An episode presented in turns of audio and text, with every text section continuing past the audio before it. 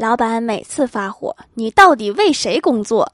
我都在心里默默回答：当然是房东啦。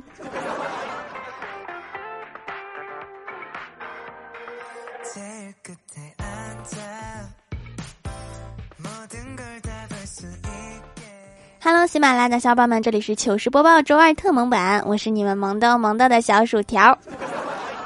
要不是评论区有宝子提醒，我都没有发现《欢乐江湖》已经八百期啦。那就必须抽一波奖，抽三位送礼物，快递能发的地区就会发，不能发那就等着，我想起来看看能不能发再发。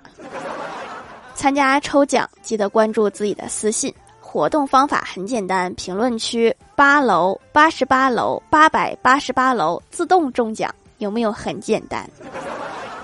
也可以喊小伙伴一起来盖楼，中了奖你们两个分，分不了就打一架，和气生财嘛！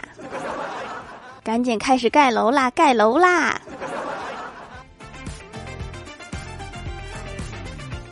上班最难的事儿就是和老板提涨工资。有一次，我和老板说我想涨工资，理由是缺钱，结果没想到老板给我降了工资。他说：“你这么缺钱，肯定不会轻易辞职。”这老板是不是过分精明了？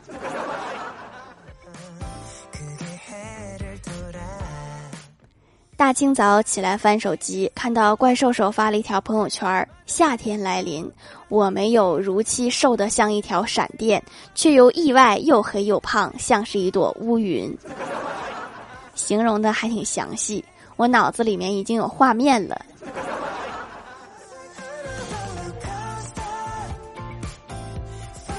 女神的生日快到了，我哥问女神想要什么礼物，女神暗示他说：“人家缺一辆跑车，虽然可能有点小贵，但是没有什么礼物比一辆跑车更能让人家开心的啦。”我哥兴高采烈地说：“这么低的要求，亲爱的，你放心吧。”于是他按照女神的意思，什么礼物都没送。小时候不好好学语文，真的影响以后处对象啊。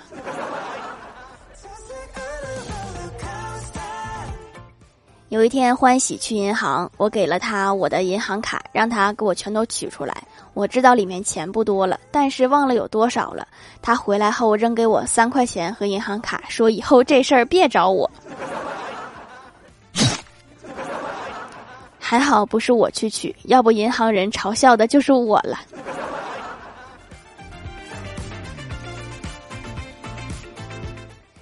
好久不联系的同学突然发消息问我在吗？我没敢回。过了一会儿他又发我不借钱，我看了一下还是没有回。然后他又发我也不结婚，我连忙打字问他不好意思刚才在忙什么事儿呀？他回复道下周我饭店开业，时间和地点发给你，到时候过来捧场。我还是回复早了。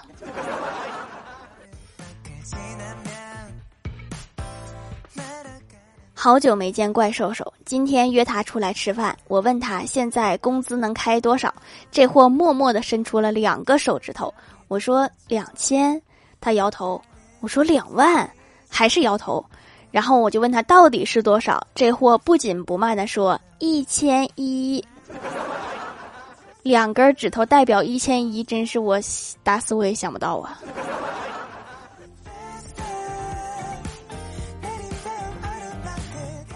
早上吃饭的时候，我哥突然说：“我有个问题想请教你们。”老妈点头说：“吧，儿子。”我哥组织了一下语言说：“假如我是说，假如啊，有一个女的快四十岁，带着一个男孩，离婚三年半，有两套房，存款八位数，长得还行，非要我当她男朋友，我能同意吗？”老爸听完，拍着我哥肩膀说：“儿子，别糊涂啊，你不能为了脸面就不要钱啊。”老妈认真的说：“你爸说的对。”这是真的吗？这门亲事儿我同意了。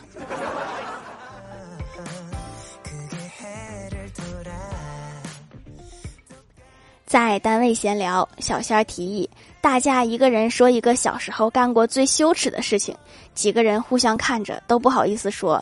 这时候李逍遥说：“我打个样，我小的时候扶过老奶奶闯红灯。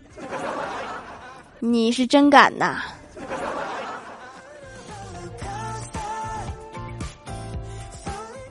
郭大嫂比较内向，第一次去婆婆家那天，全家十几口人坐一起吃饭。在用餐结束之后，郭大侠说：“作为答谢，我老婆想唱一首歌给你们听。”然后每个人都安静的凝视郭大嫂。这件事情已经过去了九年，郭大嫂还没有原谅他。大型社死现场了，属于是。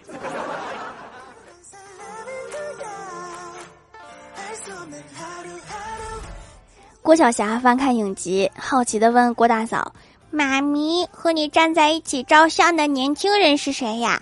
头发黑黑的，挺结实的。”这个，郭大嫂看了一眼，说：“傻孩子，那是你爸爸。”郭晓霞一愣：“是爸爸？那么现在和我们住在一起的秃头大胖子又是谁呀？” 现在这个大胖子是发福以后的郭大侠。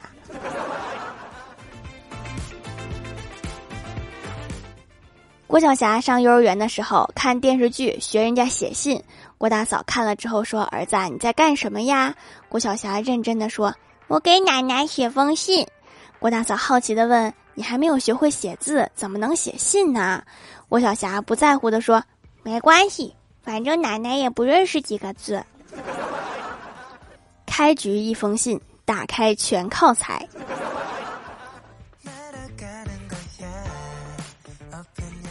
今天师傅来装空调，我一再提醒他小心点儿，安全第一。他说看不出来你年纪不大，还挺谨慎嘛。放心，出了事儿我绝不找你麻烦。说完就从窗台上滑下来，一屁股坐在了我养的五年的仙人球上。那一刻，一到十五楼的声控灯全亮了。我就说小心一点儿。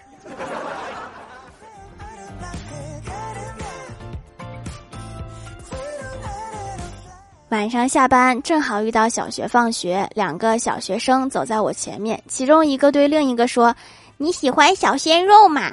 另一个说：“老女人才喜欢小鲜肉呢，我们这种年纪要喜欢老男人，知道吗？”我喜欢的那个老男人已经十四岁了。回家我就把那些小鲜肉都取关了。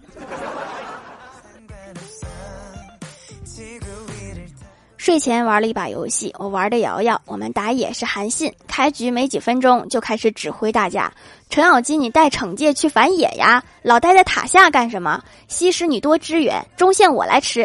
虞姬一直被秒，还不知道出魔女。看到这有点激动，打字说到我了，到我了。韩信直接开麦说到你了，一点用没有，我懒得说你。我不就斩杀抢了个头吗？至于这么大怨气吗？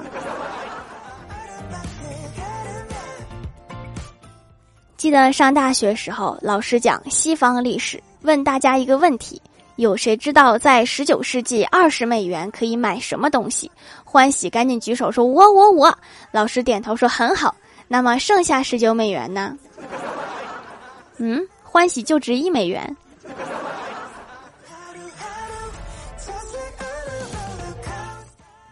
Hello，喜马拉雅的小伙伴们，这里依然是糗事播报周二特蒙版。想听更多好玩段子，请在喜马拉雅搜索订阅专辑《欢乐江湖》，在淘宝搜索“蜀山小卖店”，数是薯条的数，可以支持一下我的小店。还可以在节目下方留言互动，还有机会上节目哦。下面来分享一下听友留言。首先第一位叫做彼岸灯火，他说朋友的儿子刚去美国的时候，因为瘦小。语言不通，经常被同学欺负。有一次学校搞活动，请他去表演一套中国功夫，他不会，但是实在没有办法，就跳了一套在中国学的第七套广播体操。结束后，全场轰动，成为了学校的明星，再也没有人欺负过他。据说还泡了个班花。中国体操那也是有武术元素的，很帅的。下一位叫做羽毛球里的蒲公英，他说遇到游戏打一半就挂机，真的很气人。我玩那种纯纯的辅助，结果射手挂机了。不行，咱们玩一下别的角色呢。下一位叫做 A 君伪君子，他说还有四十多天就要高考了，加油吧！没有考上也没有关系，还有条条陪着我。还是尽量要考上的。我希望我的粉丝儿学历都贼高，说出去我也有面儿啊。下一位叫做蜀山派小桃，他说：“条，我是新人，我是小英学妹，但是我的号没了，所以我换号了。段子一条，我和我爸买了一包牛肉干，特别辣，我爸让我去给我妈一个，因为我听过条的段子，所以我就告诉我妈说，我爸让我给你的，然后我爸就跪了一晚上。薯条，看看我能不能进蜀山打工呀？可以呀，可以呀，就是我比较好奇你上一个号是怎么没的。”下一位叫做嫣然回首扭到脖子，他说：“李逍遥鼓起勇气向女神问道：‘你喜欢什么样的男生？’女神说：‘头圆的。’李逍遥沮丧地说：‘难道头扁的就不行吗？有多扁？有照片吗？’”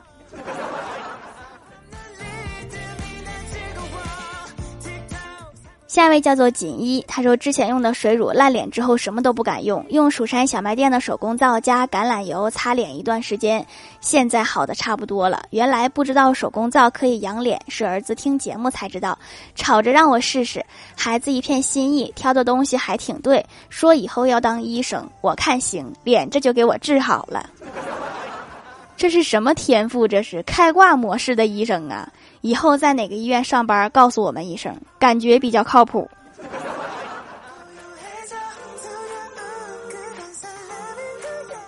下一位叫做拥有仙气的女孩，她说：“条，我今天好冤啊！今天英语老师叫我们。”刚好绝交的四个女生去帮某班的老师搞大扫除，然后老师叫我和另一个女生叫个男生去帮我们班试卷。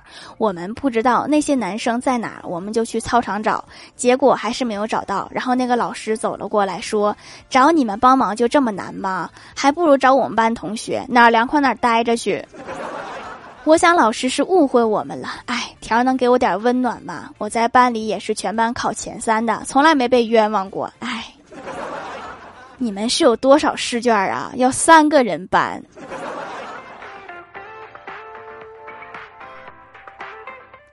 下一位叫做沙雕的懒骷髅山思，他说留个段子条读读。曾经上小学一年级的时候，讨厌班里的一个女生。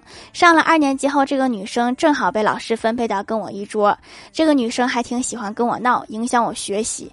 于是我找到老师，要求给我换一个同桌。女同桌始终不同意，到最后，最后甚至哇哇大哭。老师不忍心，于是他永久和我分配在了一个桌。唉。少年不知愁滋味呀，长大你就知道这种机会有多难得了。下一位叫做可爱的蝴蝶仙子，她说：“条是一个搞笑女，一直相亲就是不行，便找了一个相亲节目，一上台就紧张，说了一句：‘你没事儿吧？没事儿就吃溜溜梅。’溜溜梅是无辜的，那个溜溜梅给我广告费结一下，谢谢。”下面来公布一下上周八零幺级沙发是耳豆，你这俩字也太难认了也。盖楼的有李某人，呵呵，彼岸灯火，过眼云烟，一指流年，地灵喵，薯条酱，别拖鞋，自己人，蜀山派小桃拉啊拉啊聊拉聊，这什么名儿？爱条条知行合一的隋先生，凡凡小天仙，感谢各位的支持。好了，本期节目就到这里了，喜欢的朋友可以点击屏幕中间的购物车支持一下我。以上就是本期节目全部内容，感谢各位的收听，我们下期节目再见，拜拜。